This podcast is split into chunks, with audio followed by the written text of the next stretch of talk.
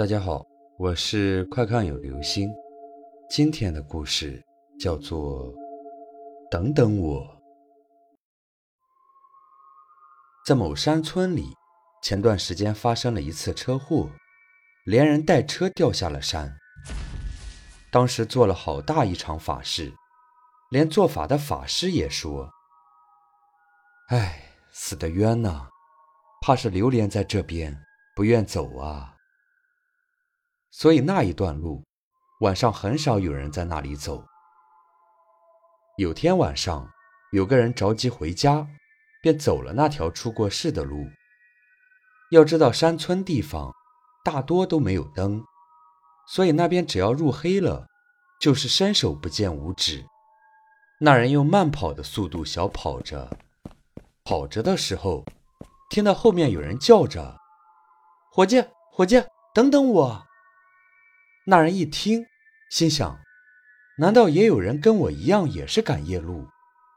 多一个人陪着走也没那么害怕，所以就说：“你快点啊！”这时又听到后面又说：“伙计，等等我！”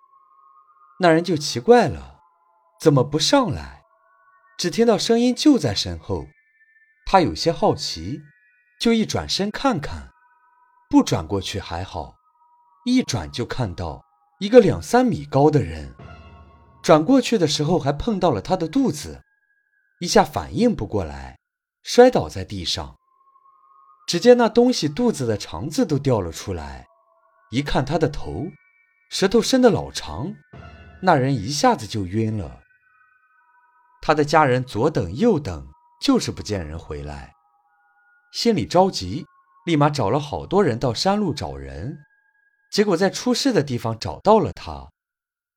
第二天，那人就发起了高烧，迷迷糊糊的把那晚的事说了出来。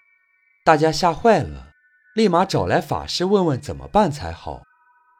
法师见到他，摇摇头：“哎，他惹上了那东西，帮他备好后事吧。”结果那人在高烧几天后就走了。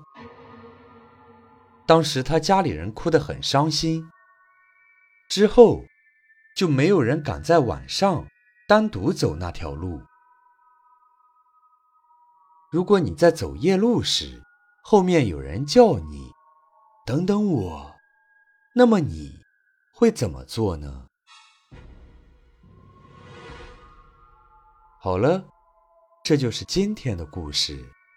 等等我。